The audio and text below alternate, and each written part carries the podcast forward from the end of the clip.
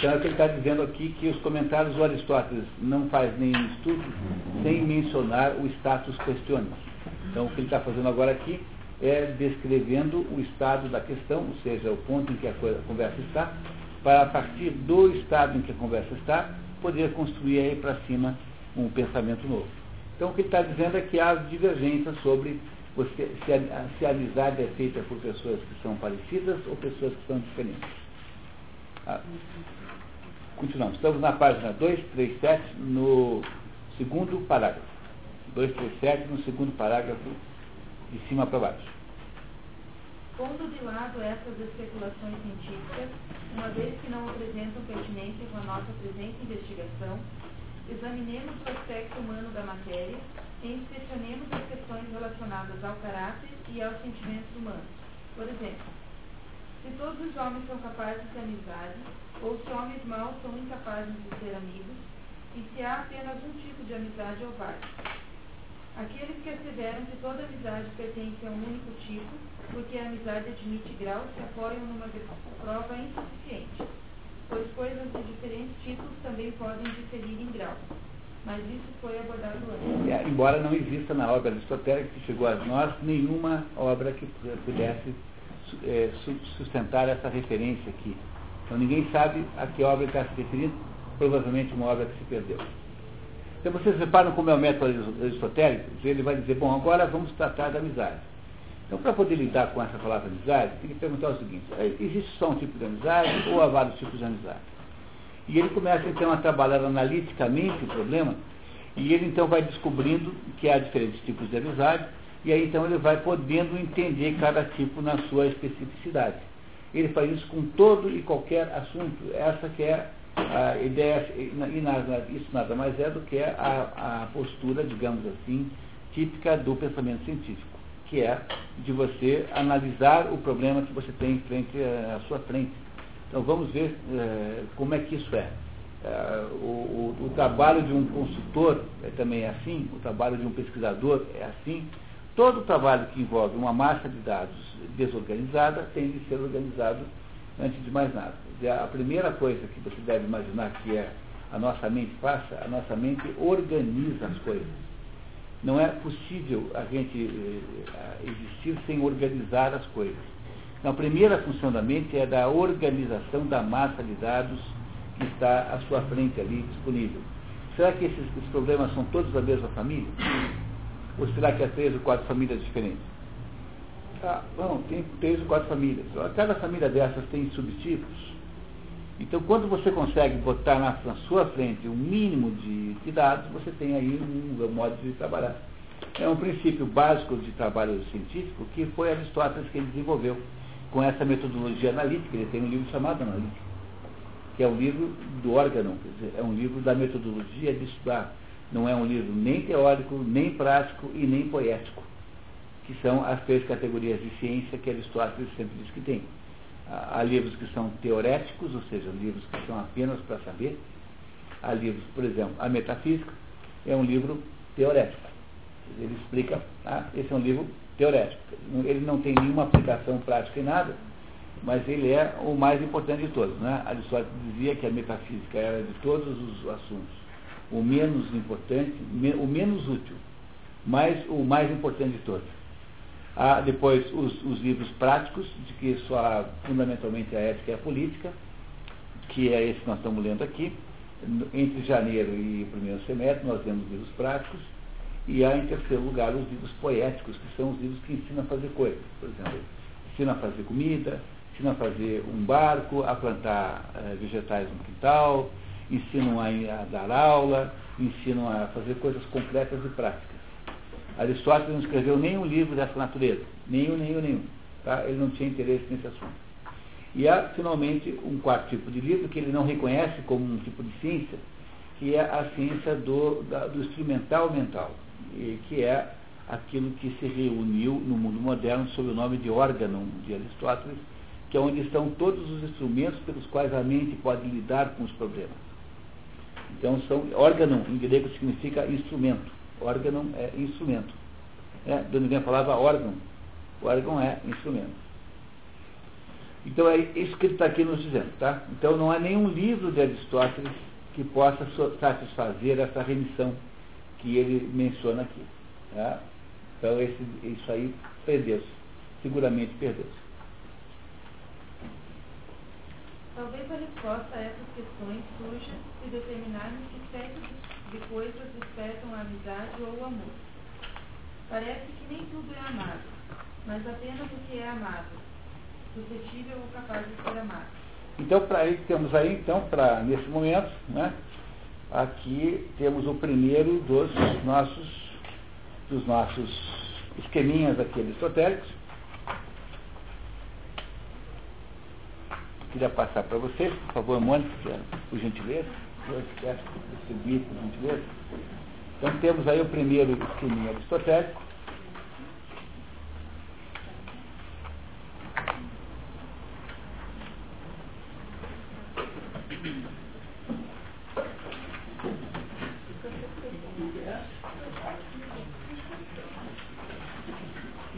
Oi, oi, oi Rosiane.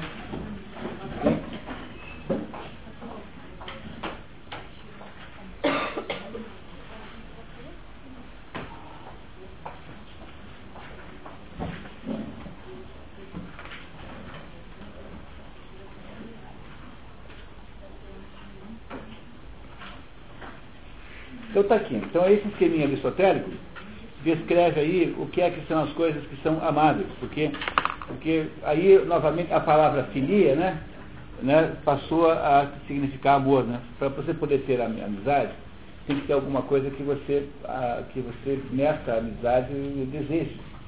Né? Então, então, o que, que é amizável? Se a gente fosse dizer assim, né, criando um neologismo, né, o que, que é amizável? A, amizadável, digamos assim. Aqui é uma, é uma coisa horrorosa falar assim, então vamos falar em termos do que é amável. Então reparem aí, tá? Tipos de amizade. Tem um tipo de amizade que é baseada na qualidade amável, chamada o virtuoso. Quando você ama o que, aquilo que é virtuoso, então o motivo dessa amizade passa a ser o bem alheio. É típica do homem bom e virtuoso. A durabilidade disso é alta. Aristóteles descreve como sendo um verdadeiro amigo deseja o bem do seu amigo por causa do seu próprio amigo. Quando o aquilo que une duas pessoas, e aqui percebam que ele nunca está especificando isso, mas vai desde o amor ah, sexual até o amor, amor é, é, entre parentes, enfim, não, ele não faz, ele não faz separações dos tipos de amor. Por exemplo, se o que une duas pessoas é apenas o prazeroso, o motivo daquela amizade é o prazer. Tipicamente jovem acha isso. Por isso é que diz assim, os jovens mudam de amizade todo final de semana. Porque os jovens estão motivados pelo prazer exclusivamente. E a durabilidade desse negócio é baixa. As amizades baseadas no prazer têm durabilidade baixa.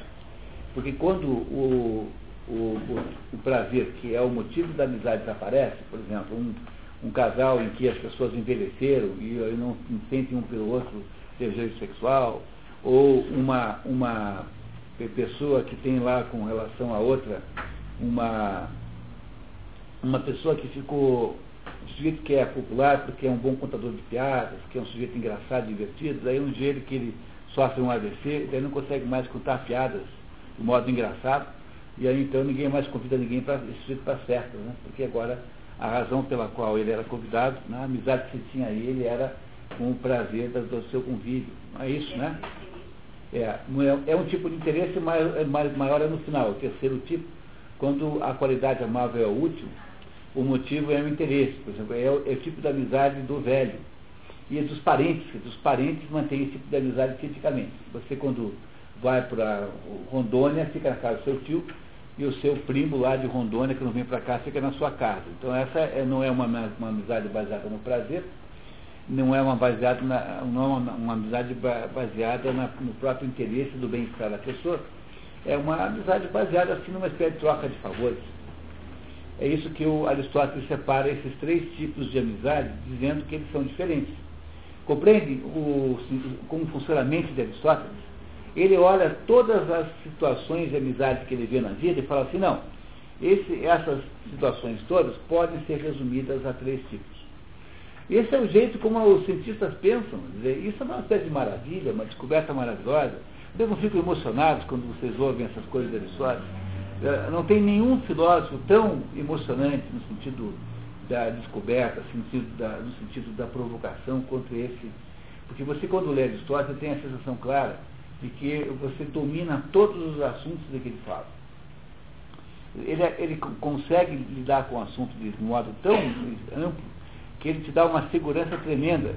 Você pode chegar no seu trabalho hoje, pegar um, um problema que está vivendo lá e dizer assim, bom, então agora, o que, que eu faria se fosse Aristóteles? Então, conhecer a filosofia de Aristóteles não é conhecer uh, aí detalhes biográficos tipo revista Caras, né, da Grécia, Caras com K, né? Não é, com aquele, não é? Então, é, conhecer Aristóteles é dizer o seguinte, eu sou capaz de me passar por Aristóteles frente frente a um determinado problema, eu sei como Aristóteles reagiria a ele. É mais ou menos assim. E é vocês estão aprendendo inconscientemente. Vocês não sabem que já estão aprendendo isso, mas aprenderam. É, são capazes de olhar para um problema e dizer, bom, peraí, vamos pensar se esse problema tem quantas partes. Toda vez que você é, reage frente a um problema analiticamente, e não por impulso, né, e não tentando estabelecer uma teoria e, no, no, fundo, também esse é o problema do, do detetive particular. Quando uma época na minha vida eu li muito a história do detetive, eu descobri que tem dois tipos de detetive. Tem aquele que pega, estabelece uma teoria logo de cara e tenta encaixar os fatos na teoria. Isso é um pouco perigoso, porque às vezes você pode tentar forçar a barra. E tem o outro que é aquele que, a partir do exame dos fatos, vai construindo uma teoria. Esse é o aristotélico. O primeiro é o detetive platônico e o segundo é o detetive aristotélico. Aí para vocês entenderem um pouquinho melhor como funciona a mente de Aristóteles, que é uma mente extraordinária, que permite que você possa então ficar à vontade com quase todos os assuntos. Vocês vão ver que ele vai fazer misérias aqui nesses últimos três eh, capítulos. Dia, Cristina. Por que está aqui é, enquadrado como últimos velhos? Porque os velhos são pessoas que não têm mais uh, interesses em prazeres, não, não estão mais voltados para isso, então os velhos precisam de alguém que os, que os, que os uh, sustentem, que os uh, viabilize. Né? Então a amizade do velho é uma amizade com interesse de, de sustento, sobrevivência. Olha essa que é a ideia. Ele vai explicar melhor do que eu, tá? E que eu antecipei um pouquinho o resumo. Vamos ver o que, que ele nos diz então. André, por favor. Parece que nem tudo é amado, mas apenas o que é amado, suscetível ou capaz de ser amado. E que isto é, ou o que é bom, ou o que é prazeroso e agradável, ou o que é útil. É, o bom é o virtuoso, o prazeroso é o agradável e o útil é o terceiro. Então tem as três, as três possibilidades, as três coisas amáveis, cada uma delas gerando um tipo de amizade. Uma vez que o útil pode ser entendido como aquilo que produz algum bem ou prazer, a classe de coisas amáveis como fim é reduzida ao bom e ao prazeroso ou agradável. É, você podia fazer mais um resumo? Esse, esse novo resumo que ele propõe aqui, é achar que o útil é um subtipo dos dois, ele não respeita. Ele continua até o fim do livro usando o, Beto, a tripartição e não duas vezes. Mas então perguntamos, os seres humanos amam o que é realmente bom ou o que é bom para si? Indagação que julgamos justificada porque às vezes é possível que essas duas coisas apresentem divergência. E a mesma pergunta fazemos quanto ao que é prazeroso. Ora, parece que cada pessoa ama o que é bom para si, e que enquanto o que é realmente bom é absolutamente e universalmente amável. O que é bom para uma pessoa particular é amável para essa pessoa. Além disso, cada pessoa não ama o que é realmente bom para si mesma, mas o que lhe parece ser assim.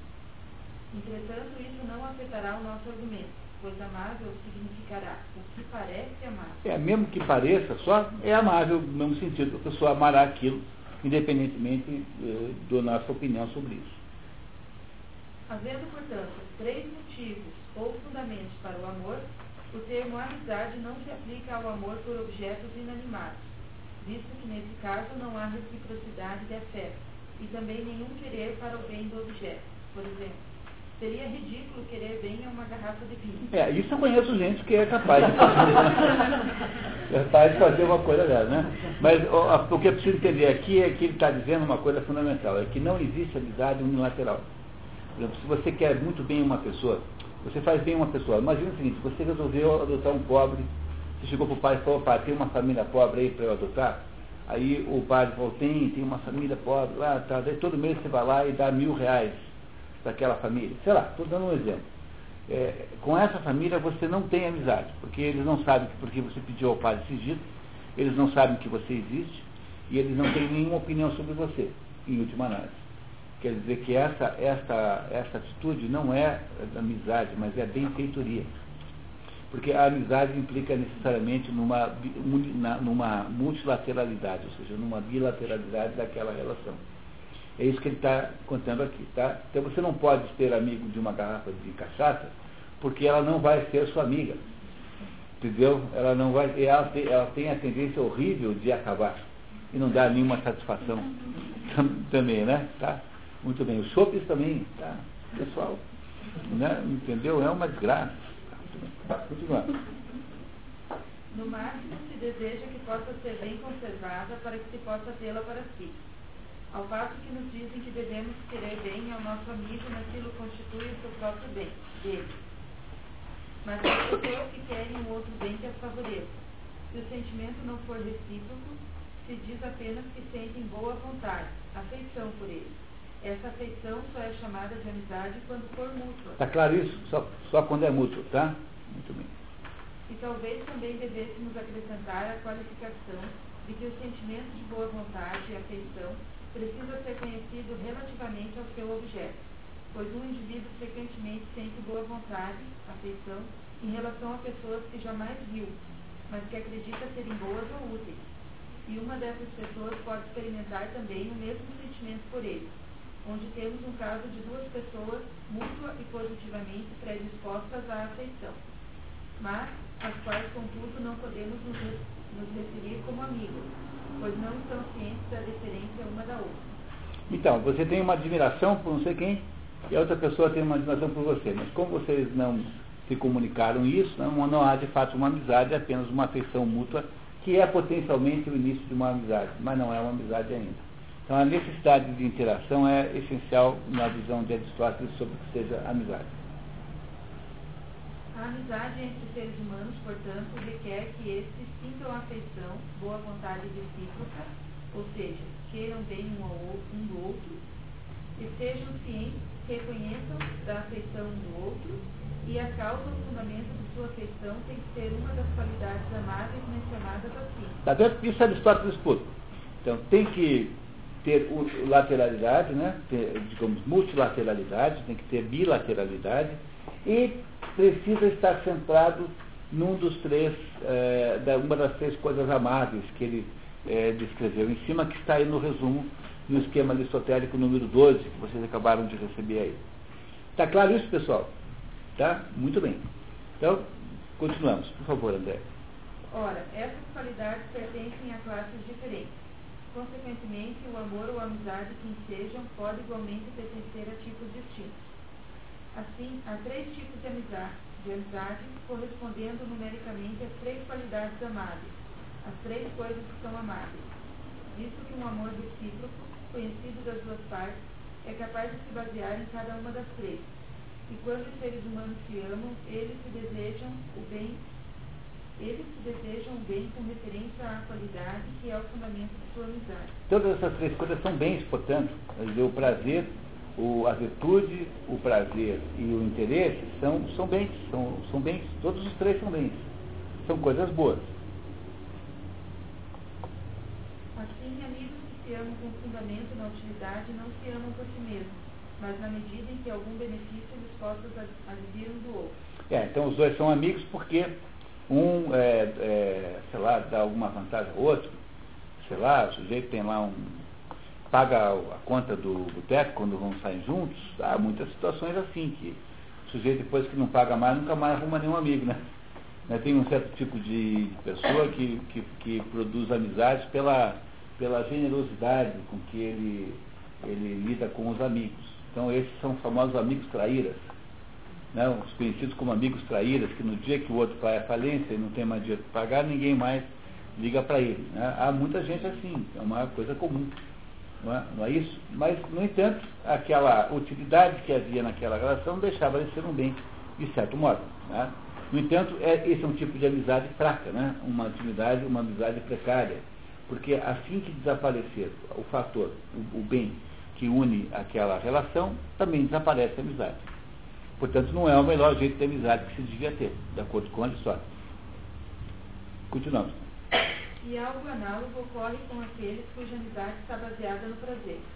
Por exemplo, apreciamos a companhia de pessoas espirituosas não pelo que elas são em si mesmas, mas porque nos são agradáveis. Por conseguinte, numa amizade cujo fundamento é a utilidade ou o prazer, o indivíduo ama seus amigos para seu próprio bem e seu próprio prazer, não se cogitando aqui das pessoas amadas, mas da utilidade ou prazer que elas propiciam e, portanto, essas amizades são apenas incidentais, uma vez que o amigo não é amado por ser o que é, mas pelo fato de ser capaz de proporcionar algum benefício ou prazer conforme cada caso. Por conseguinte, amizades desse tipo são facilmente rompidas, no caso de mudança das próprias partes, pois se não, pois se não produzem mais prazer ou vantagem uma para outra, o amor deixa de existir, na medida em que temos que admitir que o íntimo não é uma qualidade permanente se diversificando a cada ocasião diversa.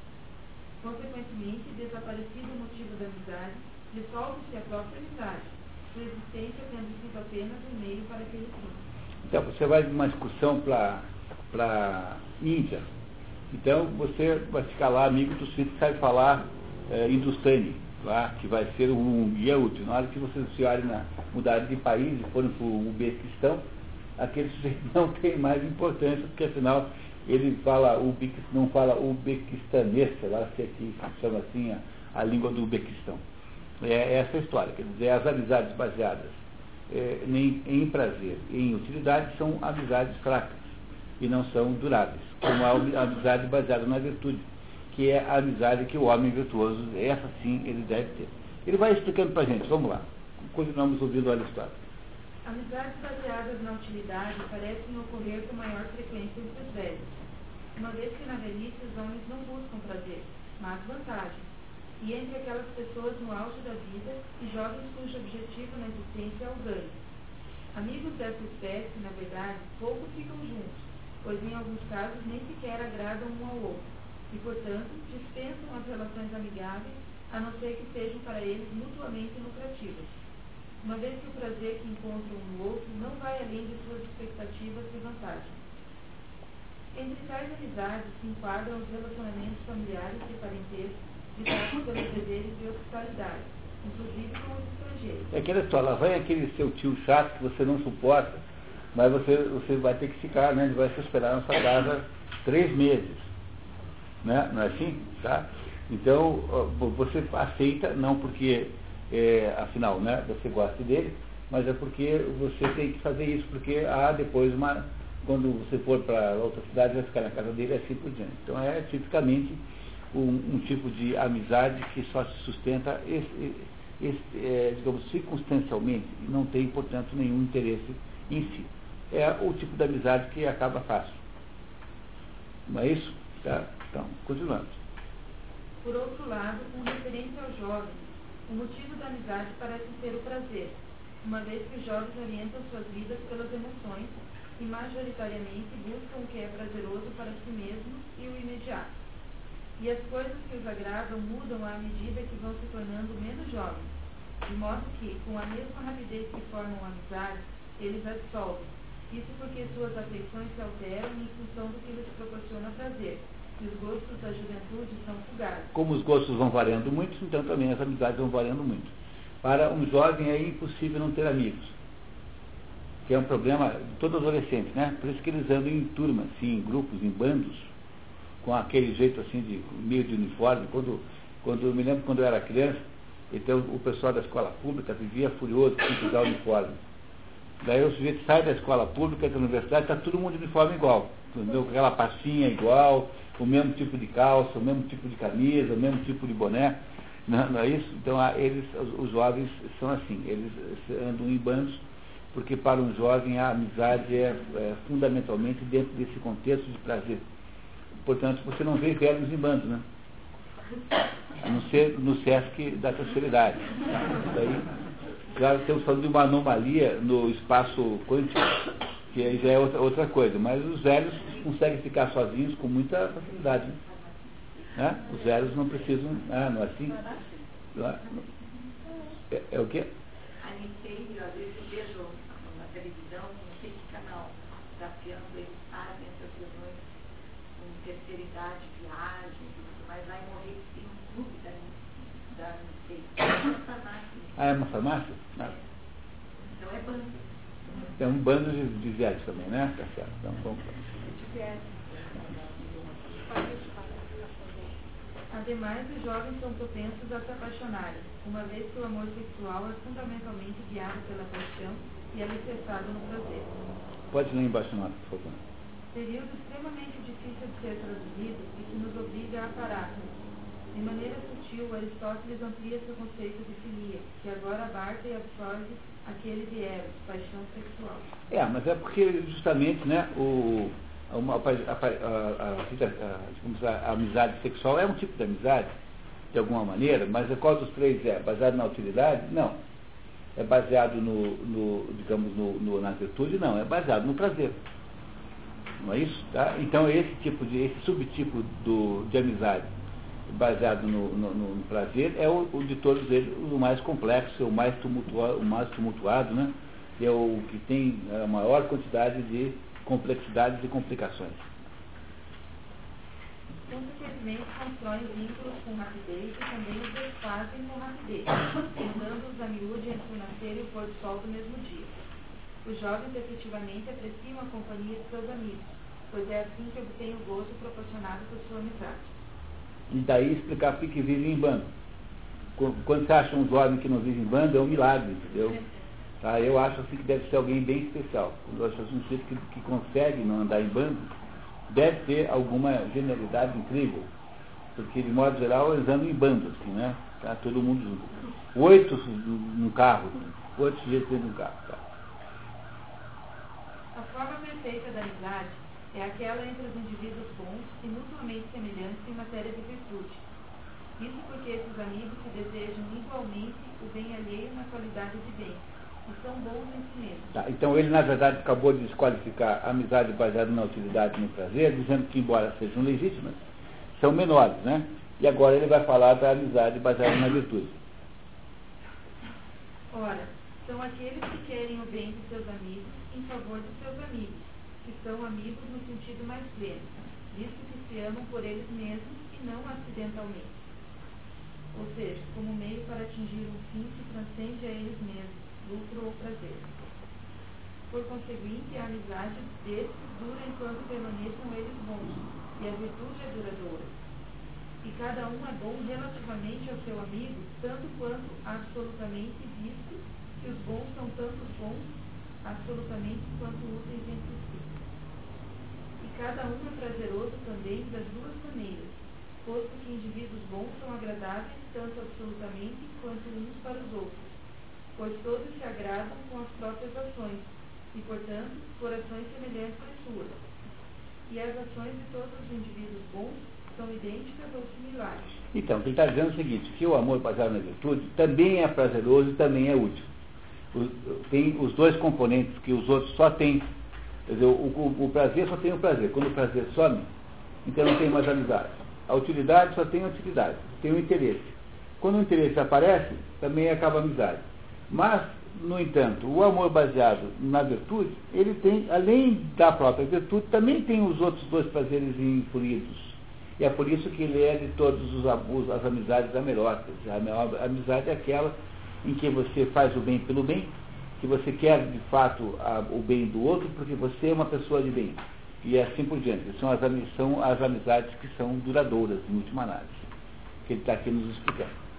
Mas ele vai melhorar a explicação. Vamos.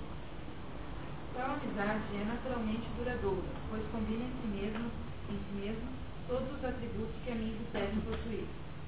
Todo afeto é baseado no bem ou no prazer, seja absoluto, seja relativo à pessoa que o sente, e é fomentado por similaridade de algum tipo. Mas essa amizade possui todos esses atributos nos próprios amigos, pois eles são semelhantes. Absoluto é relativamente bom e agradável daquela forma, quer dizer, em si mesmo. Ademais, o absolutamente bom é também absolutamente agradável, mas o absolutamente bom e agradável são os principais objetivos do afeto. Portanto, é entre indivíduos bons que o afeto e a amizade existem sob a sua forma mais completa e melhor. Você é amigo do outro porque você deseja o bem para o outro, mas deseja mesmo, independentemente de obter um prazer direto ou uma utilidade direta. E se o outro tem para você os mesmos sentimentos, então isso é recíproco e essa relação de amizade é a melhor de todas. Essas amizades, de certo, são raras, pois esses indivíduos são poucos. Fica a crença que demandam tempo e familiaridade, como diz o Brocardo. Brocardo é um ditado, tá? Ditado popular. Não se pode obter um conhecimento mútuo enquanto não se tiver comido sal juntos. Ou seja, enquanto não se tiver efetivado um relacionamento estreito de mútua hospitalidade. É, comercial aqui é, é, é no sentido metafórico, né? Ter comido junto, ter convivido junto, ter trocado uma refeição. Né? E assim não se pode admitir a amizade de alguém e realmente tornar-se amigo sem que cada um tenha demonstrado ao outro que é digno da amizade e que conquistou a confiança do outro. As pessoas que encetam relações amistosas não tardam a desejar a amizade, mas não podem realmente ser amigas sem se tornarem amáveis entre si e terem consciência, consciência desse fato. O desejo da amizade surge e cresce com rapidez, mas a amizade não é assim. E agora vamos entender o que ele quer dizer com isso. Essa forma de amizade é perfeita, seja do prisma da duração, seja daqueles dos demais atributos da amizade e em todos os aspectos, cada uma das partes recebe da outra benefícios idênticos ou similares, atitude correta que se espera de amigos. A amizade baseada no prazer apresenta certa semelhança com a amizade baseada na virtude, pois homens bons são prazenteiros entre si. E o mesmo pode ser dito com relação à amizade baseada na utilidade, visto que homens bons são úteis uns para os outros. Nesses casos, inclusive, a amizade é mais duradoura quando cada amigo extrai o mesmo benefício, digamos, prazer do outro. E não apenas isso, mas o extrai da mesma coisa, como na amizade entre duas pessoas espirituosas, e não como ocorre na amizade entre alguém que ama e aquele que é por ele amado. Esses últimos não encontram o seu prazer nas mesmas coisas. O prazer daquele que ama consiste em contemplar o amado e cercá-lo de atenções enquanto trazer ao nada consiste em receber os cuidados e atenções daquele que o ama. E quando a beleza do amado murcha, por vezes também murcha a amizade, na medida em que quem ama não encontra mais prazer na visão do seu amado e este não recebe mais os cuidados e atenções daquele que o ama. Ainda que muitos realmente permaneçam amigos, como se a título de resultado de sua intimidade passassem a amar o caráter um do outro, o caráter de ambos se mostrando semelhante. Pode ver a nota, por favor. Está claro que Aristóteles está se referindo ao amor sexual como coadjuvante da amizade. Amor este que naturalmente é mais transitório do que a amizade. É, aqui é uma certa fofoca sexual, eu não tenho muita certeza que, que é isso, sabe? É, o, o Aristóteles não era um teórico, por exemplo, da pederastia ele não achava a pederastia bonito, achava er, completamente errado. No último encontro que nós tivemos aqui, ele a classificou como bestialidade. Então ele achava que era uma atitude que saía do. que era um hábito que excedia os hábitos humanos aceitáveis, portanto, era uma degradação humana. Eu não tenho certeza, tá? É, pode ser que aqui tenha essa conotação ou não, mas eu tenho um pouco de dúvida, para ser bem sincero. Não dá, não dá essa ideia, né? Quando, quando na, na, é, no, no, nos outros dois também não há essa, essa, sensação, quando você vê essa sensação, que ele possa estar sugerindo isso. Né? Mas, em todo caso, não seria, não seria contraditório com o resto do, do texto, né? não seria contraditório. Mas parece aqui muito mais uma, uma, uma oportunidade em que o tradutor aproveitou para fazer uma fofoca. Né? Tá certo? Tá? Então, Jonathan, era uma amizade como descrita por, por ele aqui. Extremamente pura, sem nenhuma provocação. É. Então, é. embora houvesse outros casos, né? A amizade do Aquiles com o Pátroco não é uma amizade normal, uma amizade sexual, né?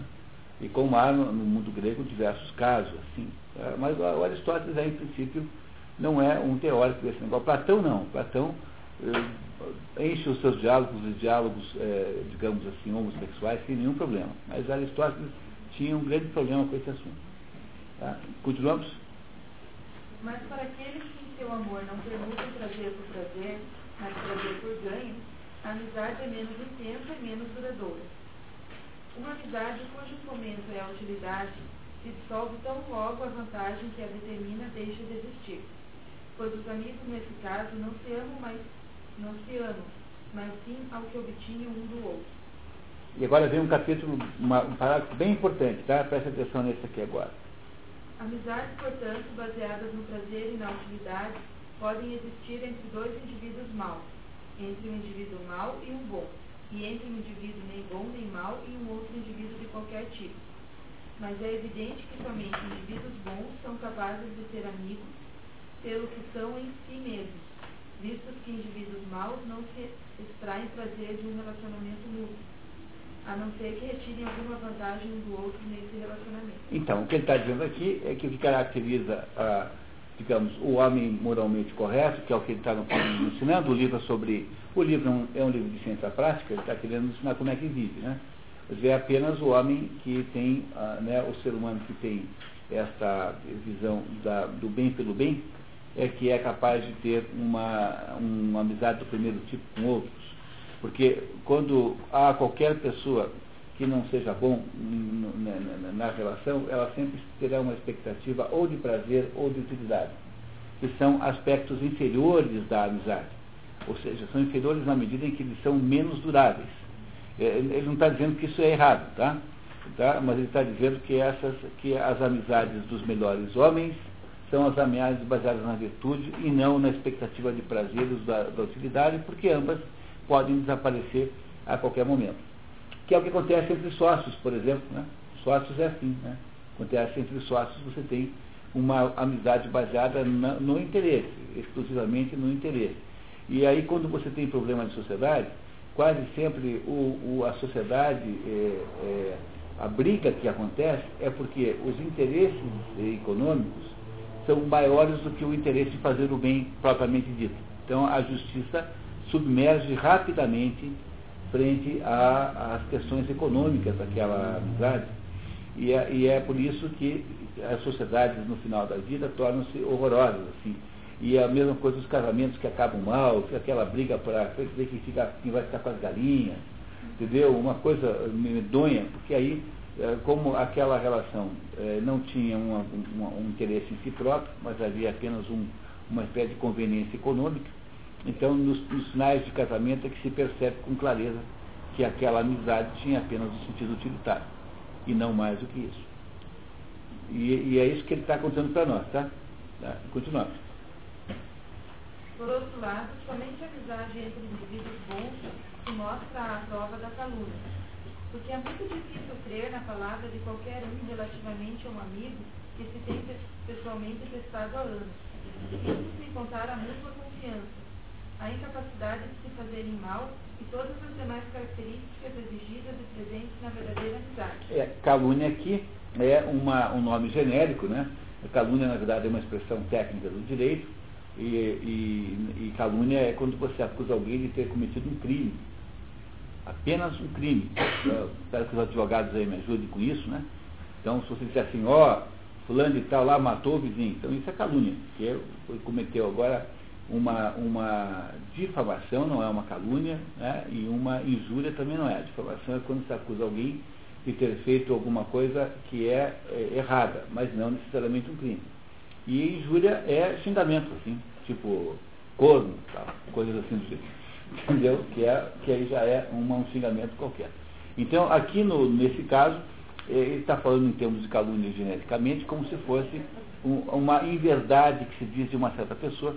E aí diz que apenas as, uma relação de amizade do primeiro tipo pode estar imune às calúnias, porque uh, a pessoa ali não, não acredita em qualquer coisa que diga. Né? Ela é resistente à, à, à difamação, calúnia, enfim, a inverdades em geral. As outras formas de amizade, ao contrário, são todas passíveis de dissolução em virtude de calúnia e suspeita. Mas visto que as pessoas efetivamente aplicam o termo amigos a indivíduos cuja consideração mútua é baseada na utilidade, tal como podem estados serem amigos, posto que a vantagem é geralmente reconhecida como motivo das alianças, ou baseada no prazer como a amizade feita pelas crianças, talvez nós também devêssemos classificar esses relacionamentos de amizade e dizer que há diversos tipos de amizade. Em primeiro lugar, e no sentido estrito, a dos amigos bons, na qualidade de bons, e por analogia, os outros tipos, pois tais amigos são amigos em função de uma espécie de excelência e de similaridade neles, uma vez que o prazer é bom aos olhos dos amantes do prazer. Mas não é muito provável que essas duas formas secundárias de amizade se combinem, e seres humanos não formam amizades entre si ao mesmo tempo, visando a utilidade e ao prazer, porque qualidades fortuitas são raramente encontradas em combinação. Sendo a amizade, portanto, dividida nessas espécies, as pessoas inferiores constituirão amizades por prazer ou por utilidade, caso sejam semelhantes nesse respeito, enquanto indivíduos bons serão amigos por causa deles mesmos entre si, uma vez que são semelhantes no ser bons. Esses últimos, portanto, são amigos num sentido absoluto, ao passo que os primeiros o são fortuitamente e mediante sua similaridade com os últimos. Os, as formas mais baixas de amizade são apenas amizade no sentido é, simbólico, né? dizer, elas são por similaridade, mas não são amizade verdadeira, são, na verdade, situações e circunstâncias de relacionamento. É isso que ele quis dizer. Agora, o que tem na, nesse papel que está aqui, nós já vimos o coração do capítulo. É claro que terá, há muito mais coisa importante, mas o que eu fiz foi o seguinte, eu peguei um, o trecho mais importante que havia na frente, e fiz mais um, mais uma, mais um esqueminha aqui para nós, tá? Então, mais um esqueminha aristotélico, que é esse aqui, Mônica, por favor, Jorge, por favor, que é o esqueminha aristotélico número 13. E eu queria muito poder explicar para vocês, nós não vamos ler, mas eu vou explicar e contar para vocês como é que se pode entender isso, né? que, é, que é o seguinte, né? O Aristóteles vai no meio do caminho, vai nos contar, num dado momento, vai nos contar que os governos, ele, ele, em seguida, terminando esse nosso livro aqui, ele começa a falar da política, que é o livro naturalmente na sequência. Nós invertemos aqui no nosso curso, porque como eu conseguia juntar os dois, então não tinha problema nenhum, né? Mas o, o que acontece aqui é que ele vai falar da política e vai dizer o seguinte, que na política não tem nada disso, tá? Que eu vou dizer agora. Não, não está na política que eu vou dizer agora. Mas ele vai na política falar dos diversos tipos de governo. E Aristóteles acha que tem três tipos de governo básicos, três maneiras básicas, dentro daquela ideia aristotélica, de olhar para tudo que existe e tentar então fazer né, uma, dividir, separar tudo em subgrupos, né, subgrupos que ele analisa então um por um. Aristóteles olha, acha que tem três tipos de governo basicamente. Tem um negócio chamado monarquia, que é o governo de uma pessoa só, tem aristocracia, que é o governo de um grupo é, de elite, quer dizer, aristos significa nobre, aristos é nobre, né? Então, um grupo de elite, e tem uma coisa chamada timocracia, é, que ele não usa na política em nenhum momento essa expressão. A timocracia é uma expressão que não está na política. Mas timocracia significa basicamente o governo da elite econômica Tá? É, e, e, melhor, não é bem da elite econômica, mas é um governo é, democrático, uma, é uma república controlada pela, pela elite econômica. Então, deixa eu ver se eu consigo explicar para vocês, não é difícil de entender. Então, a monarquia é quando um só governa. A oligarquia é quando um pequeno grupo governa. E a democracia, ou então república, como é o nome que ele usa no segundo grupo, na verdade, ele não usa república, república é uma tradução, ele usa a expressão politeia. Né? A expressão politeia é a expressão que Aristóteles usa para falar do governo da maioria. Então, quando ele diz que tem um tipo de governo que é da maioria, a primeira coisa que você não deve fazer é supor que se trata de uma maioria democrática, como é no caso moderno. Então só é a maioria quem? Ou a maioria dos cidadãos. Isso exclui necessariamente as mulheres, que são, votam né, com, o marido, né, digamos assim. É, o marido as representa, porque na verdade é cada família. Né? É, isso exclui todos os, os, os é, escravos, que são pessoas que não votam nada, que não têm importância social nenhuma, e exclui também os estrangeiros, que não podem votar também. Então, o que o Aristóteles chama de politéia, ou seja, o governo da maioria, é quando os cidadãos votam. E os cidadãos podem ser um bem pequeno, dentro de uma sociedade grande. Então, não se eh, iludam com isso, achando que havia aí na Grécia qualquer espécie de democracia participativa geral como essa que nós temos hoje aqui. Então, Aristóteles diz assim, olha, esses são os três jeitos ideais, digamos assim, os três jeitos básicos mas o, o, a monarquia pode não dar certo. A monarquia pode de, de, degenerar em tirania. O que, que, é a tirania? A tirania é quando o fulano, que era um rei, agora é um tirano. O que, que é um tirano? É alguém que reina absolutistamente sem olhar para o interesse do, do povo, só para o seu próprio interesse. Então, o rei é um tirano. A, a, a, a degeneração da monarquia é a tirania. Por isso que é difícil fazer a monarquia funcionar, diz Aristóteles. Porque você sabe lá se o filho do homem não é louco? Tem lá o rei, tá? um bom rei. E ele vai passar o, o é muito comum, né, que seja hereditário. Como quem garante que o, o príncipe não é louco da rei? Está cheio de exemplo aí no, nessa história, né? Não é isso, tá? No Brasil nós não tivemos esse caso, né? O, o, Dom, o do Dom Pedro I era melhor que o Dom VI, Dom João, e o Dom Pedro II, de certa maneira, era melhor para o Pedro I. Nós tivemos aqui o contrário, mas foi sorte, porque facilmente tem um louco que assume o poder. Ora, a aristocracia é um governo melhor do que a monarquia, sob um certo ponto de vista. Porque ela é o governo dos melhores, no sentido da elite intelectual, da elite moral, enfim. Mas o problema da aristocracia é que, como você não tem meios de garantir é, que os melhores sejam lá empossados, o que acontece na aristocracia é que ela acaba virando oligarquia. Então, ela acaba virando o governo de uma minoria que governa é, quase sempre a favor dos seus próprios interesses. De modo geral, uma minoria econômica. Tá? Uma minoria econômica. Então, a degeneração da oligarquia, é, da, da, da, da aristocracia, é a oligarquia. Entenderam isso, né? Fácil né, de entender isso. E esse governo democrático, esse governo da maioria, ele degenera para a democracia. Para Aristóteles, democracia é uma degeneração governamental, não é um governo desejável em si próprio. Por que, que, por que, que ele acha que degenera? Porque o governo da maioria, ele não pode ser da maioria pura e simples, né? da maioria vista como sendo uma entidade homem a homem. Ele, olha, veja só, ele não está falando de ninguém que não seja os cidadãos, hein? E mesmo entre os cidadãos, ele acha que não pode ser assim. Por quê? Porque entre os cidadãos existem diferenças de renda. Há cidadãos ricos e cidadãos pobres. Todo lugar é assim. É uma marca da história que existe a diferença econômica entre os indivíduos. Não é isso? Então, se existem cidadãos ricos e pobres, e todos têm direito a voto, é, o, que, que, você, o que, que você tem que evitar? Você tem que evitar que haja uma, uma manipulação dessa diferença. Porque se você deixar é, dar todo mundo um voto, porque tem quem vota e quem é eleito, né? Quer dizer, quem é vota e quem é passivo de eleger.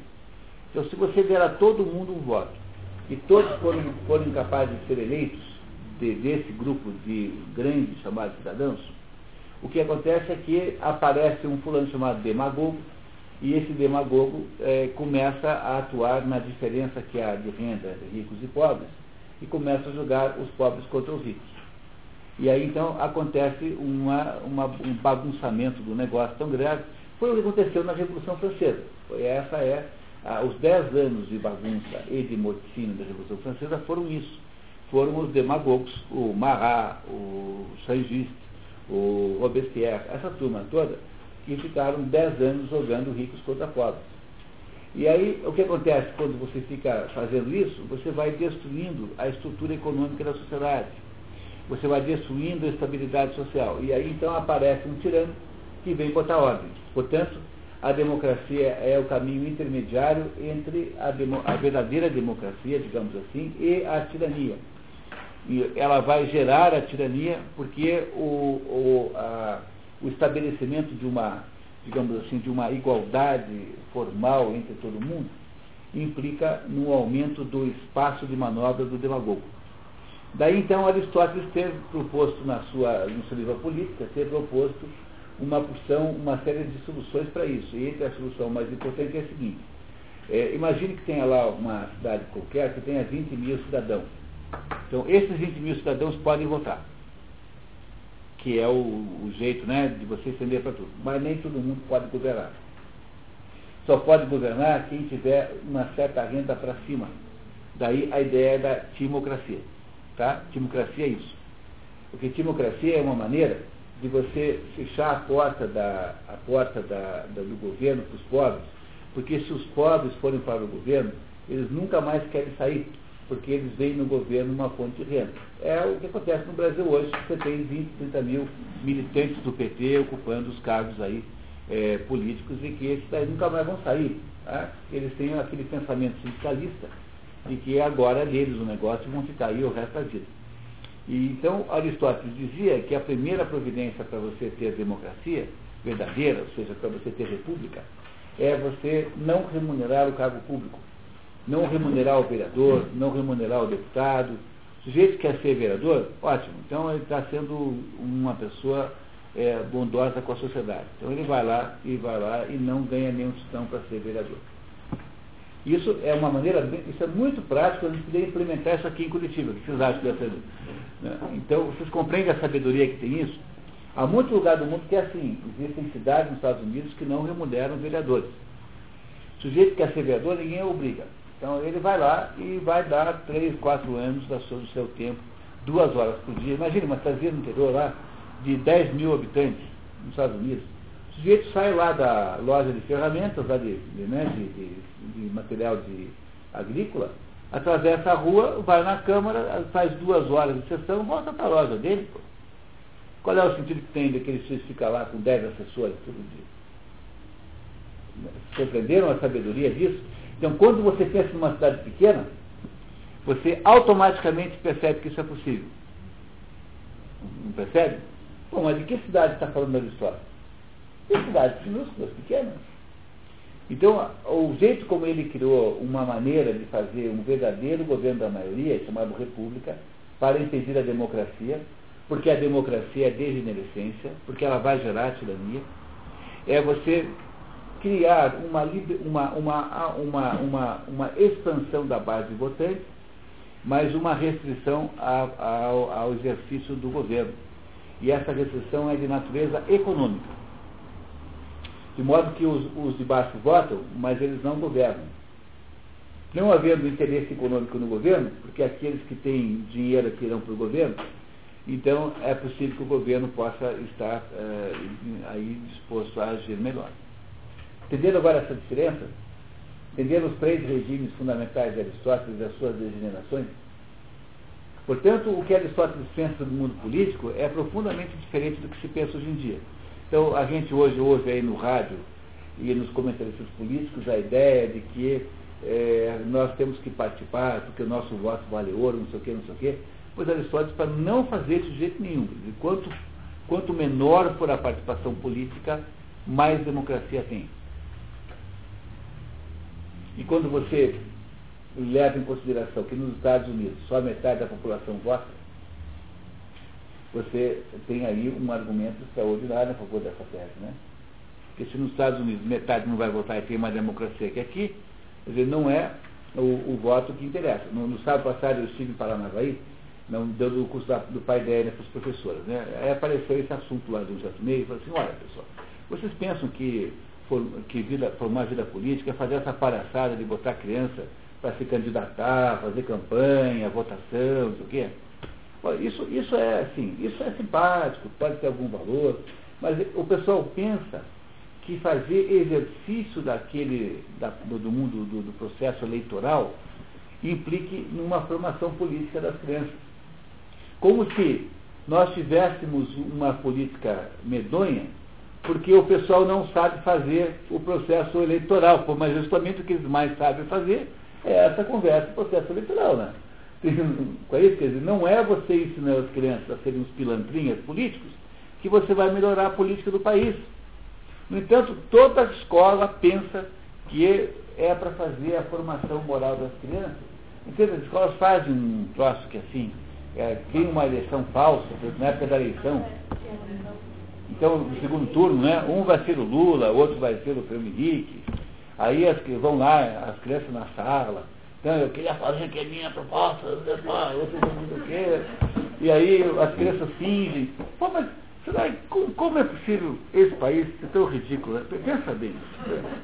Porque, veja, você tem, você pode fazer uma eleição lá no, no diretório acadêmico, no centro, no centro lá da, das crianças. Não tem, toda escola não tem lá um negócio desse? Tem. Agora, imaginar que isso é formação política, eh, não seria muito melhor você dar aula de religião no, naquele tempo que está fazendo isso? Porque as pessoas votam mal e têm uma vida política ruim porque elas têm problemas morais altos. Dizer, houve uma, uma, uma, uma perda completa da consciência moral. Pois é só a recuperação disso que gera alguma possibilidade de melhorar a política. Agora, ficar achando que é aquele ritual que depois vira uma coisa palhaçada, né? vira uma brincadeira daquelas coisas, que isso é formação política, mas isso é apenas uma dessas coisas infantis brasileiras.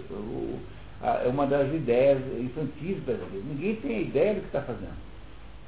Aí teve lá quatro, cinco ataques histéricos, porque que eram as professoras que achavam que isso tinha sido a ideia melhor que elas tinham tido na sua vida. e é por isso que depois da aula algumas professoras me presentearam com ovos de tomate. né? Mas você compreende que, que, que a ilusão brasileira é um pouco esse negócio. Olha só, assim, não faça isso. Olha Aristóteles para não fazer isso. Assim, o sujeito tem que ficar lá no campo cuidando da sua vaca, da sua cabra, produzindo leite, produzindo trigo. Porque se você põe todo mundo para discutir política na praça, o que acontece? Os demagogos tomam conta. E quando os demagogos tomam conta, dizem assim, está vendo, pessoal? Vocês são pobres porque vocês estão roubados por aquele fulano ali, ó. Aquele ali é que é o safado. Então vamos lá matá-lo. E todo mundo vai matar mesmo. E é assim que você faz as rebeliões populares. E é assim que você. E aí, na, na, na, você ter uma ideia da gravidade disso, dez anos depois da França ter feito isso, o tempo todo, jogado todo mundo contra a, os que tinham alguma coisa, por exemplo, os camponeses contra os proprietários rurais, a França, que era o país mais rico da Europa, estava miserável ao ponto de precisar de Napoleão montar uma guerra de conquista para saquear os vizinhos. Porque as guerras napoleônicas não são nada mais do que isso. Dizer, as guerras napoleônicas são a maneira de você roubar do vizinho o trigo que você não, não consegue mais exportar porque você destruiu a estrutura da economia francesa. Por quê? Porque os, os sujeitos foram lá, os MSTs da época vão lá e ceifam as, as cabeças daqueles que parecem ser os produtores. É, é isso que a história está dizendo que, que não pode. Agora, esse é um assunto enorme, né? porque é o assunto da política, que está na, no outro livro e não nesse aqui. Agora, o que é interessante é que o, o, o Aristóteles está dizendo que que os, o, porque a tese da política é que a sociedade humana, viver em sociedade humana é tão natural quanto é, respirar, porque o ser humano não existe fora da sociedade. E que a sociedade da polis, ela é uma, uma sofisticação de uma sociedade menor que é a das aldeias, dos, do, do, das genes, né? Que são as famílias que se organizam e moram perto uma das outras e que, por sua vez, é, é uma sofisticação da família. A família é o núcleo básico social. Então, a, a família tem, imagine, um homem e uma mulher que têm filhos, esses filhos casam e vão morar em volta, cada um com a sua casa. Quando você tem isso mais ou menos grande, você tem uma gênese, você tem um povoado, você tem ali uma, uma família, uma aldeiazinha. Quando você junta tudo quanto é aldeia, ou seja, o núcleo familiar, você tem a polis. Então Aristóteles dizia que o modo como a família está estruturada, que há três tipos de amizade na família, e esses três tipos de amizade acabam se, se, se, se reportando para toda a sociedade. Olha que está ali, está vendo? Ó?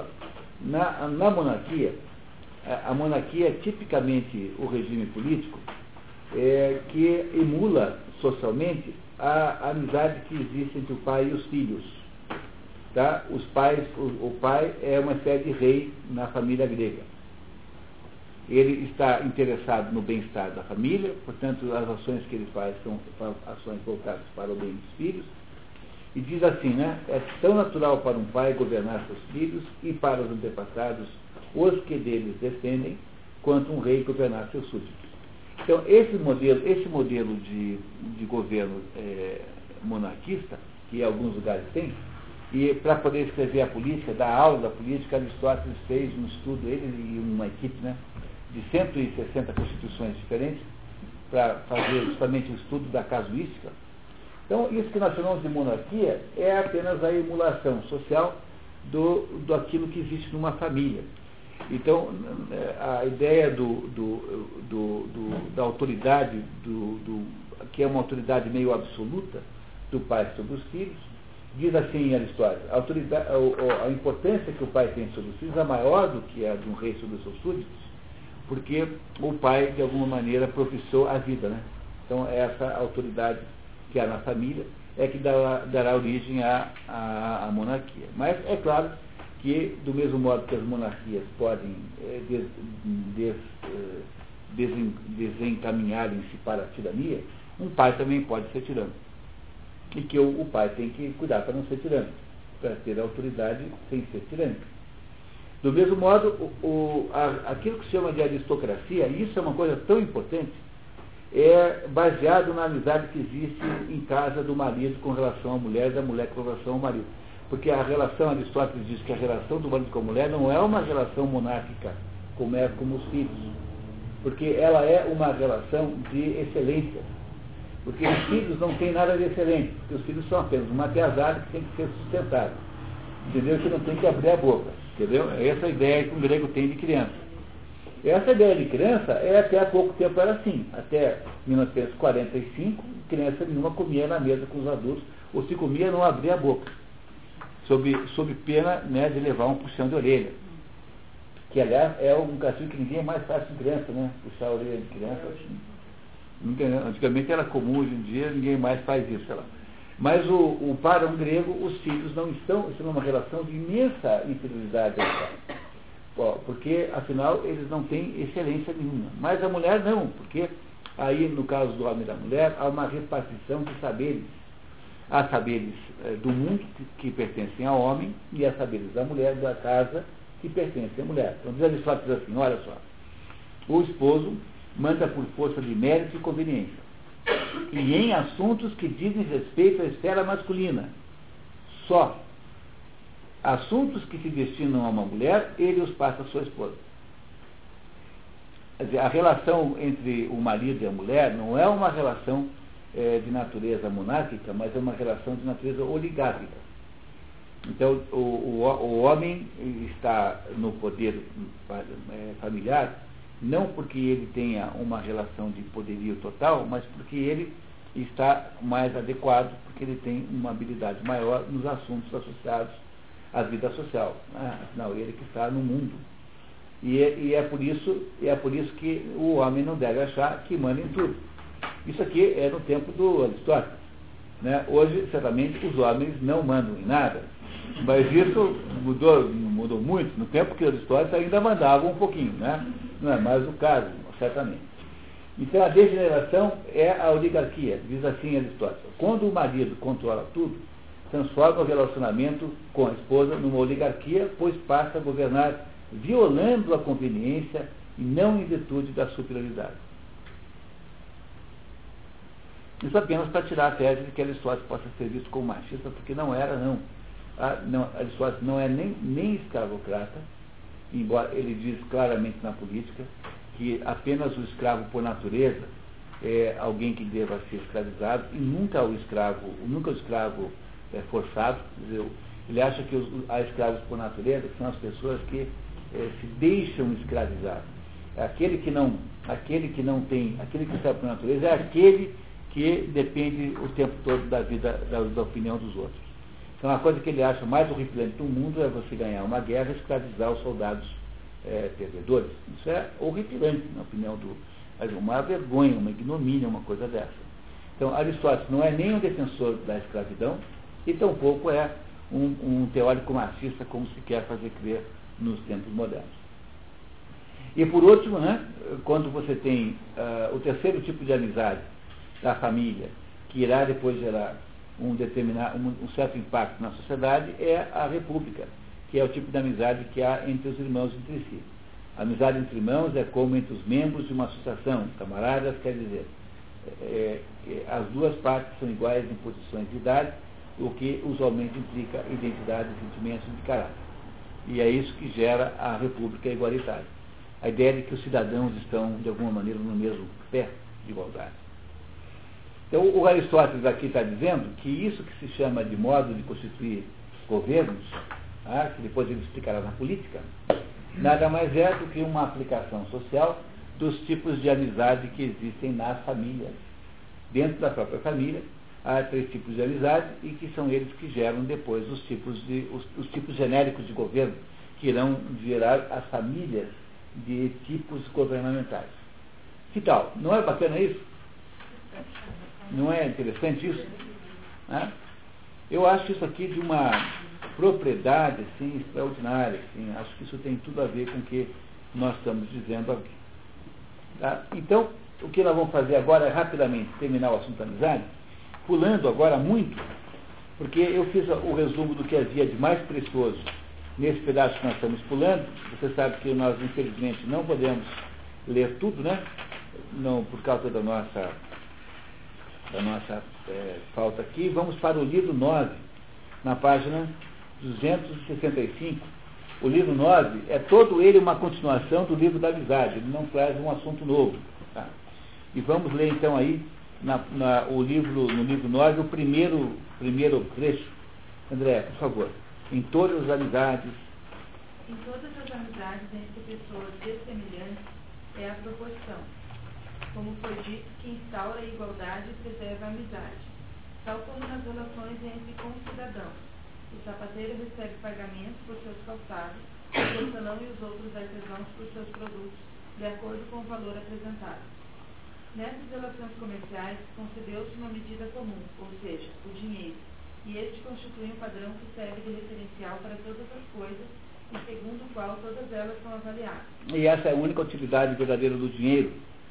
Na política, Aristóteles diz que o que se chama de economia, que é, que é o sustento da casa, literalmente falando, é uma maneira do, do, do chefe da família trazer né, os alimentos, enfim, aquilo que faz a família poder viver materialmente e que como na medida em que isso foi ficando difícil, na medida em que era complicado trocar porquinhos por ovelhas, porque não havia interesse mútuo nessa troca, então tinha que encontrar alguém que tivesse trigo, etc. Inventou-se o dinheiro como uma espécie de mínimo múltiplo comum, que é um agente, o agente que impede o escândalo, que não é isso, e que é para isso que serve o dinheiro, só para tornar as trocas fáceis, porque ele monetizando tudo, transformando tudo em valor monetário, ele permite que fique fácil a gente viver. Imaginaram se você tivesse que sair de casa de manhã e para poder comprar um jornal, tivesse que perguntar para o jornaleiro o que, que, ele, o que, que você tem que ele quer trocar com você pelo jornal, não ia ser viável a vida econômica moderna, né? sem dinheiro. E diz Aristóteles que qualquer tentativa de acumular dinheiro como objeto de vida não é mais economia, mas é crematística, que é uma outra ciência e que é uma ciência de moral duvidosa. Dizer, a ideia de passar a vida é, acumulando dinheiro é de moral duvidosa, porque o dinheiro é, na verdade, apenas um intermediário. Ele não é um bem final. Tanto é que o dinheiro só tem graça quando você o troca por uma, um vidrinho de Chanel número 5. Porque antes disso, ele é apenas um, um pedaço de papel pintado. E é isso que Aristóteles está dizendo que, no fundo, né? o dinheiro só serve para facilitar as trocas. Essa é toda a economia de Aristóteles, toda a teoria econômica de Aristóteles vocês acabaram de ouvir. Não há nada a mais além disso. Tá? Esse é o coração e o resumo da economia. Se Aristóteles teve alguma participação em economia, alguma sugestão, é isso que eu acabei de dizer. Tá certo? Continuamos, por favor. Mas nas relações de amizade que envolvem amor, leia nome? Pode ler. O leitor deve ter sempre em mente o, la, o lato conceito de semir, que vai desde o relacionamento para nós desapaixonado e quase impessoal de concidadãos até o relacionamento apaixonado e íntimo de amante. Para nós, porque deve-se presumir que o relacionamento de concidadãos numa cidade com uma população de cerca de 20 mil almas intensamente politizadas que é o que possivelmente seria a antiga Atenas do período democrático de Péricles. Era, de certo, muito distinto do relacionamento de concidadãos numa cidade ocidental contemporânea de 2 a 10 milhões de criaturas e um país com uma população de 20 a 100 milhões de habitantes, de governo democrático representativo. É, eu acabei de falar para vocês que é sempre lembrar que a polis era isso aqui, né? Senão a gente não entende a história. Então. Mas nas relações de amizade que envolvem amor, o amante por, por vezes se queixa que seu afeto mais ardente não encontra qualquer correspondência de afeto, o que pode ser talvez porque nada haja nele capaz de despertar amor. Ao passo que a pessoa amada frequentemente se queixa que o amante, que no início da relação tudo prometeu, agora não cumpre nenhuma de suas promessas. Tais divergências ocorrem quando o que move o amante para a amizade é o prazer, enquanto o motivo da pessoa amada é a vantagem e quando cada um deles não possui as qualidades que animavam a expectativa de cada um. Numa amizade baseada nesses motivos, ocorre a ruptura no momento que as partes deixam de obter o que justificava o fato de serem amigas, considerando-se que, na verdade, nenhuma nem outra amava uma pessoa em si mesma, mas alguma qualidade efêmera detida pela pessoa. O resultado é essas amizades não serem elas mesmas duradouras, mas a amizade baseada no caráter é desinteressada, portanto, duradoura, como foi dito. Pode ler a notinha, por do caráter. Entende-se, dentro da classificação tripla básica da amizade, aquela cujo fundamento é a qualidade moral, ou seja, a virtude. É a primeira amizade. No fundo, o que ele está fazendo aqui é simplesmente nos encaminhar para a ideia de que há graus diferentes de amizade e ele vai nos contar depois que qual é o maior deles, que é o que ele, no fundo, nos faz como filósofo. Tá? Um slide já vai aparecer. Surgem diferenças quando os antigos não obtêm o que desejam, mas algo diverso. Quando os amigos não obtêm o que desejam, mas algo diverso. Com efeito, não o objeto de nosso desejo é quase idêntico a não obter coisa alguma, o que nos lembra da história do homem que contratou um tocador de lira e lhe prometeu que quanto melhor tocasse, melhor o pagaria. Ora, na manhã seguinte, quando o contratado lhe solicitou que cumprisse sua promessa, este lhe disse que já pagara pelo prazer que recebera através do prazer que proporcionara. É, vigarista, né? Diz, olha, mas você já, o senhor não teve prazer pelo vir? Então, o, o, senhor está pago já. O senhor teve a chance de vir aqui e ter prazer tocando para nós aqui. Tá, muito bem. Isso estaria certo se ambos houvessem desejado prazer. Mas quando um quer diversão e o outro ganho, e um obtém o que desejava e o outro não, não se tem uma transação justa porque um homem depositava, deposita sua expectativa naquilo que é o objeto de seu desejo ou carência. E somente o obtiver estará disposto a dar o que tem que dar. Que é muito sábio esse comentário para você compreender quando é que sexo dá certo, né? Quando as duas pessoas querem exclusivamente o prazer daquela situação. Quando uma das duas tem uma outra agenda que não o prazer, então nunca há possibilidade de solução nisso, porque um, um dos lados sempre se achará roubado ou então, né, ou então é, sei lá, nunca insatisfeito com relação à sua, à sua expectativa. Mas a quem cabe fixar o quanto da retribuição devida? Deveria esse ser aquilatado por quem fez a oferta de serviço? É, e aqui tem uma coisa extraordinária que é preciso que vocês saibam, que é o fato de que aqui está um, uma, uma semente antimarxista porque a ideia do marxismo, da teoria de Marx, é que as coisas têm, valem o, o, aquilo que o trabalho uh, foi a, a, a, constituir. Né? Quer dizer, para o marxista, quando alguém faz uma cadeira, dizer, quanto é o valor do, daquela cadeira? É o valor do trabalho que foi adicionado ali. Por que, que existe, o que, que é capitalismo para o marxista?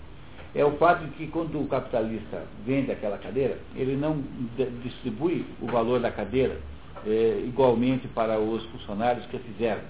Ele fica com um pedaço para ele. Esse pedaço que fica para ele chama-se mais-valia. E com essa mais-valia ele compra a máquina que permite que ele consiga contratar outras pessoas, pra, mais pessoas para continuar fazendo a mesma coisa. Porque ele tem o capital que é a máquina e os outros não têm. Então os outros são obrigados a trabalhar para ele. E aí então o capitalista, ao sonegar essa remuneração, apropria para si próprio e obriga os outros a continuar trabalhando para ele, recebendo menos valor do que aquele que eles agregaram ao produto. Estão familiares com isso, né? Porque essa, é, vocês tiveram tanta aula de marxismo na vida, duvido que vocês não tenham, pelo menos, aprendido isso da, dessa turma, né? E aí, então, o que, que faz o capitalista? Ele consegue, como adicionalmente a isso, ele faz com que o, os pobres tenham muitos filhos, para gerar um exército industrial de reserva para que eles sempre tenham mais necessidade de arrumar emprego do que ele de, de obter empregados. De modo que todo mundo fica, tem muito pobre sempre, e esses pobres sempre irão ser chantageados, trabalharão então é, para o capitalista, deixando no bolso dele a mais-valia, que é a expropriação capitalística com a qual ele forma o capital. Essa é a essência do marxismo. Você entendeu o que eu, eu falei, você entendeu Marx. Marx acha isso. Tá? Essencialmente é isso. Bom, no entanto, aqui nessas duas linhas está o antídoto a isso. Porque, no fundo, no fundo, embora a teoria marxista parta da ideia de que o valor de um certo objeto é igual à somatória do valor dos trabalhos que o geraram, o que o Aristóteles vai nos dizer aí para frente, que o valor de um certo objeto é aquele que o comprador quer dar.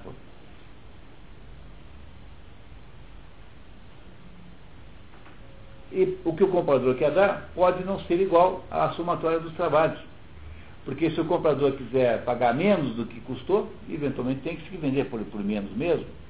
Ou o comprador pode dar mais, quer dizer, a aferição de valor não é o, a oferta que faz. O valor, no fundo das coisas, é aquilo que o comprador vê. É por isso que, no fundo, esse negócio de economia é assim. Ah, o que é economia? É um conjunto de ações de transformação da natureza em que organizações chamadas firmas, basicamente, produzem alguma modificação que alguém acha útil. Porque se eu montasse uma fábrica de um troço que ninguém quisesse comprar, sei lá o quê? Suspensório de cobra. Entendeu? Ninguém ia, ninguém ia comprar nenhum. Porque, entendeu? O cobra não usa suspensório, não tem ombro. É a história do valor agregado, né? É o valor agregado é, é outro sentido, né? O valor agregado é quando você pega um pouco de leite e transforma em queijo. Então o valor agregado é vender os mesmos 20 litros de leite, em vez de vender por, por um, dois reais o quilo, você vende por 25. Porque você fez uma transformação naquele produto, transformou o pouco valioso leite, que é um produto que ninguém quer, ou que tem muito e é tudo igual, num queijo, um roquefort que todo mundo quer comprar. Então, valor agregado é uma, uma, é uma expressão usada no mundo dos negócios, apenas para indicar que há uma transformação durante a cadeia produtiva que muda, muda a perspectiva de valor. Mas estamos falando aqui em termos completamente estruturais da economia. Na economia, quem diz que as coisas têm valor ou não é o comprador e não é o vendedor. É por isso que não dá para construir uma teoria sobre o, o, o, o comprador, o vendedor ser expropriar os seus funcionários, quando na verdade não é ele que estabelece o valor que as coisas podem ter. Aliás, a teoria marxista ela não se sustenta de modo nenhum, quer dizer, ela não tem nem sustentação histórica e nem ela é profundamente antilógica, né? Ela, ela se autocontadiz o tempo todo. Ele vai explicar um pouquinho melhor, quer ver? Vamos lá. Ou antes pelo aceitante favorecido uma vez que o outro, ao oferecê-lo, parece ter deixado o assunto a critério do favorecido? Isso, dizem, era a prática de Protágoras. Protágoras é um. É, Protágoras, né? é o, o, no, no, no, no, no diálogo do Protágoras, Platão diz isso, tá? Quando ele ministrava aulas sobre qualquer matéria Costumava dizer ao seu aluno que aquilatasse ele mesmo o valor de seu conhecimento, aceitando uma remuneração correspondente ao fixado pelo aluno. Nesses assuntos, contudo, algumas pessoas preferem o princípio segundo o qual cada homem receba sua remuneração pré-estabelecida. Exildo, os trabalhos dos dias. Mas as pessoas que recebem dinheiro adiantado e deixam de executar o combinado, dados os exageros de suas promessas, naturalmente se defrontam com reclamações por não terem cumprido sua parte no negócio. Talvez, entretanto, os sofistas sejam obrigados a exigir seu pagamento adiantado, uma vez que ninguém os recompensaria em dinheiro pelo conhecimento que possuem. Está fazendo uma crítica aos sofistas, né? embora muito prudentemente não assine embaixo a opinião veiculada por Sócrates a respeito de Protágoras e outros sofistas no diálogo de Protágoras, o sagirista rivalizava com os sofistas, e como seu mestre Platão tanto desabonava a prática dos sofistas de cobrarem suas aulas quando considerava o conhecimento disponibilizado por eles como indigno do nome de Sofia, sabedoria.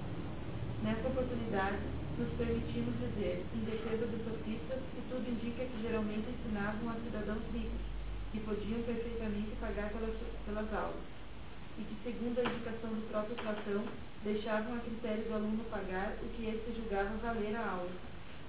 Cumpre observar também que Protágoras não foi apenas professor remunerado de filosofia e retórica e discursador eloquente, mas também escreveu, entretanto, a razão de sua principal obra não ter chegado à posteridade é bem distinta daquelas que impediram o nosso acesso à maior parte da obra do mestre do Liceu, de Epicuro e de outros pensadores helenos.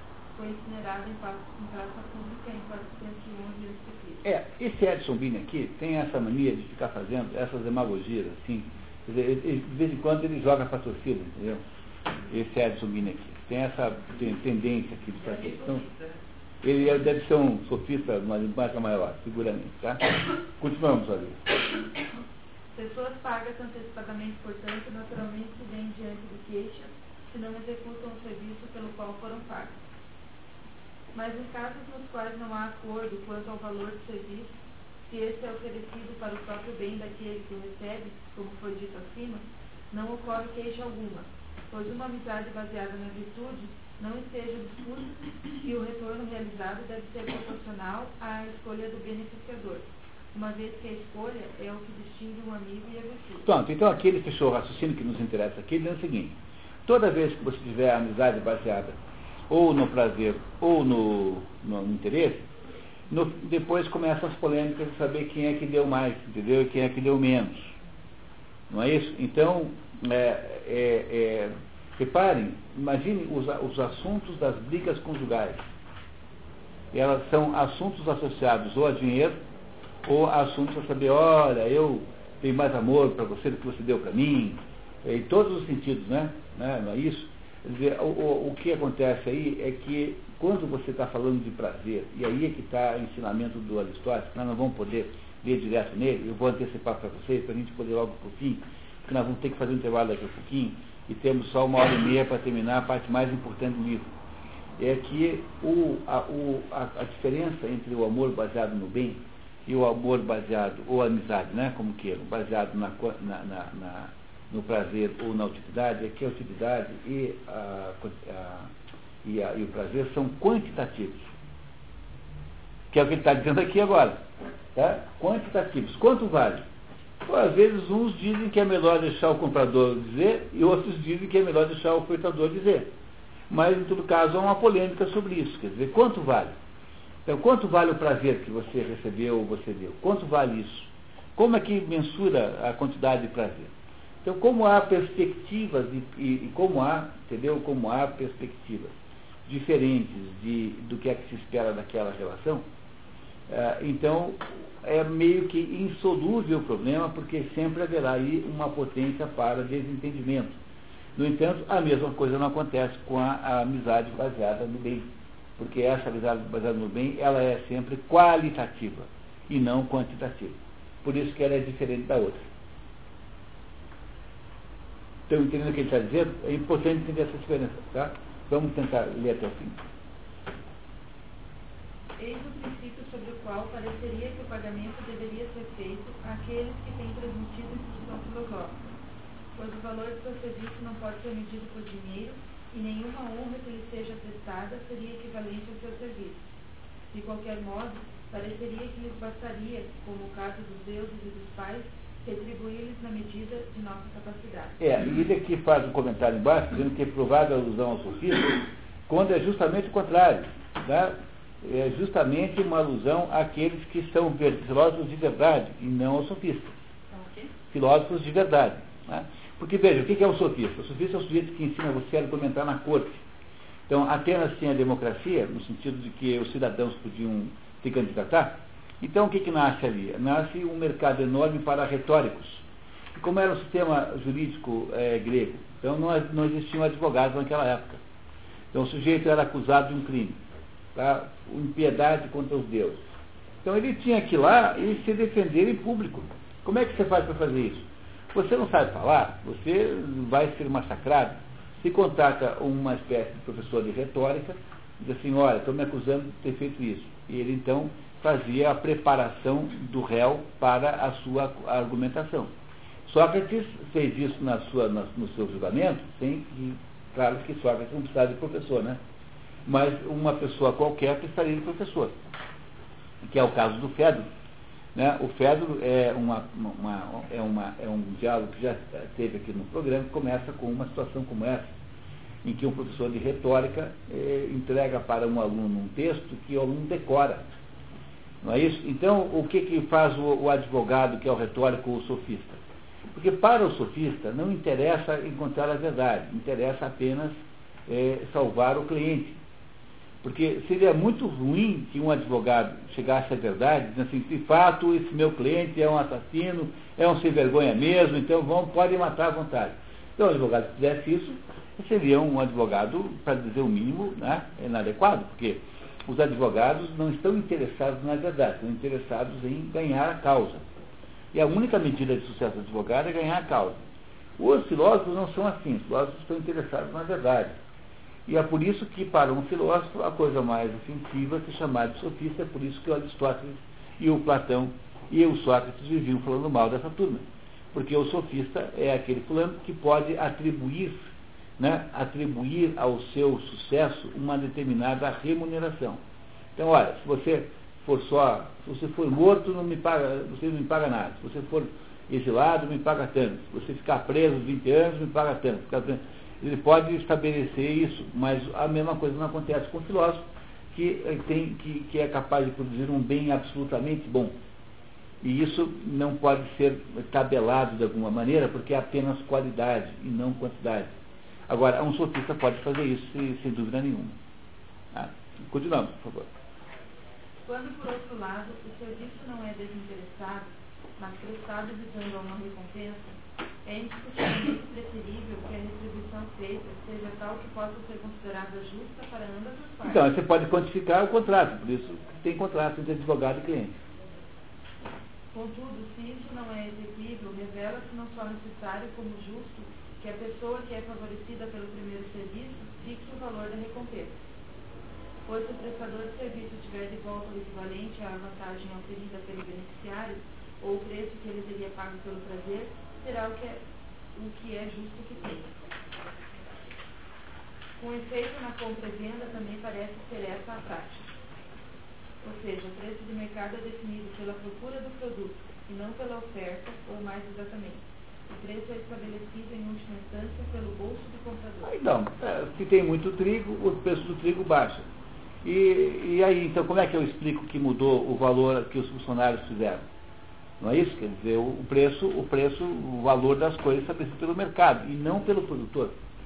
Aí está, essencialmente, uma tese antimarxista que dilui completamente, desmonta completamente o marxismo. Está aqui em Aristóteles, 2.500 anos antes de aparecer isso, né? 2.400 ou 300 e pouco. E em alguns estados, a lei não admite a instauração de demandas oriundas de pactos voluntários, sob o fundamento de que, uma vez que se confiou num homem, deve-se concluir uma transação de forma que se deu início a ela. Pois julga-se mais justo ser o preço fixado pelo receptor do crédito do que por aquele que forneceu o crédito. De fato, via de regra, quem possui uma coisa valora diferentemente daqueles que desejam sua obtenção. Ao possuidor, suas posses e dons sempre lhe parecem muito valiosos, mas o fato é que o valor da restituição é determinada pela estimativa do recebedor.